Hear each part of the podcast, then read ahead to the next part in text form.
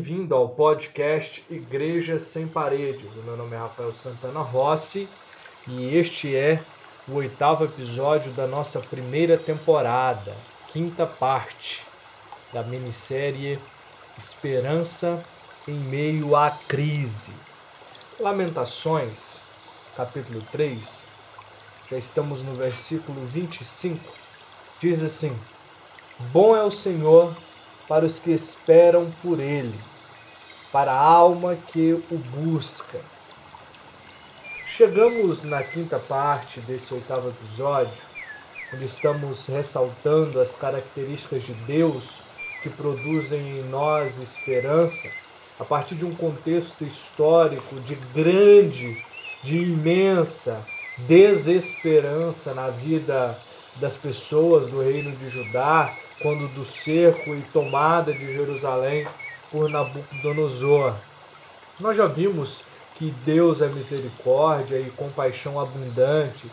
Vimos também que a fidelidade de Deus a si mesmo e a seu Filho é infinita. Vimos que nosso bem, nossa herança, nossa porção mais preciosa é o próprio Senhor. E hoje falaremos da bondade de Deus. Você já reparou que muitas pessoas querem experimentar a bondade de Deus nas suas vidas, mas nem todas experimentam? Estaria Deus fazendo acepção de pessoas? De modo nenhum, eu te adianto. Mas e se nós olharmos para a história da humanidade, considerando todas as grandes tragédias, seria Deus falho em bondade nesses episódios? Teria faltado bondade de Deus na Idade Média, nas grandes guerras mundiais, nos imensos cataclismas naturais, nas devastadoras epidemias?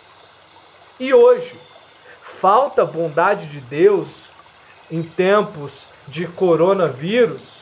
De modo nenhum, eu repito. A problemática, preste atenção, a problemática está em nós, seres humanos, por mais que não gostemos de admitir. O texto lido já traz o segredo, né? De certa forma, o segredo, a chave para experimentarmos a bondade do Eterno. Diz assim: Bom é o Senhor. Primeiro, para os que esperam nele. Segundo, para a alma que o busca. Primeiramente, você precisa entender o fato de Deus ser perfeitamente bom. E esse fato é imutável, é inerrante, é incontestável à luz da palavra de Deus, independentemente de como temos agido. A questão é experimentarmos essa bondade sempre existente e sempre perfeita do Eterno.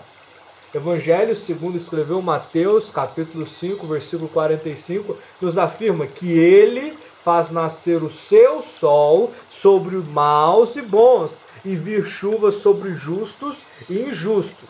A bondade dele está sempre operando. A bondade de Deus é uma verdade posta desde a eternidade pré-criação. Ele está se manifestando, ela, a bondade dele está se manifestando o tempo todo. Vale a pena a citação né, da fala de um dos personagens do conhecidíssimo filme Deus Não Está Morto, que diz: Deus é bom o tempo todo, o tempo todo, Deus é bom. Todavia, Paulo nos revela em sua carta aos Efésios, capítulo 2, versículo 10, que somos feitura dele, criados em Cristo Jesus para boas obras, as quais Deus de antemão preparou para que andássemos nela. O ponto fulcral, portanto, é que para experimentar a bondade de Deus em sua dimensão perfeita e infinita, temos que chegar a Cristo e sermos feito novo homem nele, nova criatura nele, termos uma nova vida nele. Esse é o ponto. Esse é o ponto. Oivind Johnson disse: Ali em Cristo Jesus, Deus tem sua bondade guardada como um tesouro de ouro que está nas obras preparadas para mim.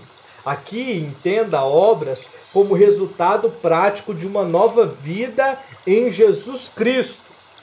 Assim e somente assim é possível experimentar a superabundante riqueza da bondade de Deus para mim, para você e para todos os que creem.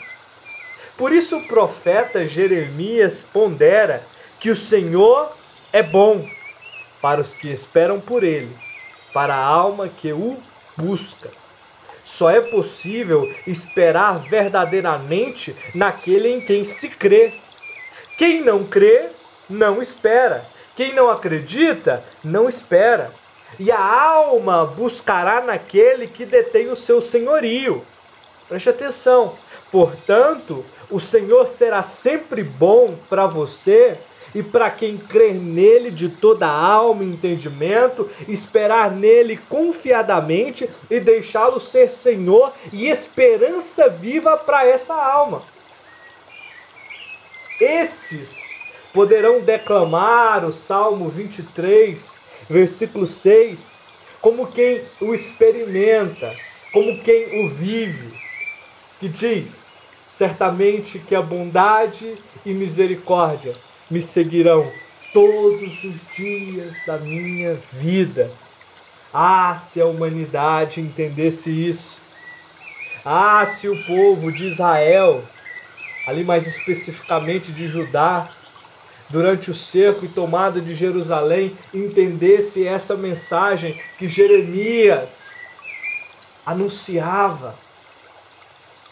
A bondade de Deus nunca falha. A bondade de Deus não é circunstancial.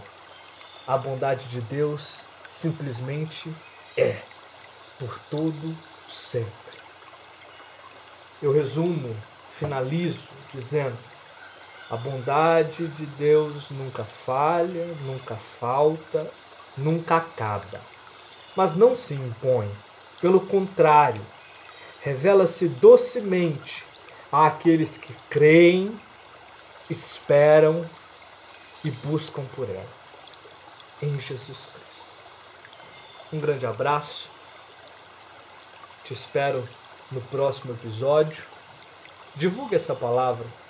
Estamos no Spotify, YouTube, SoundCloud, Google Podcasts e outras plataformas próprias para podcast. Até mais.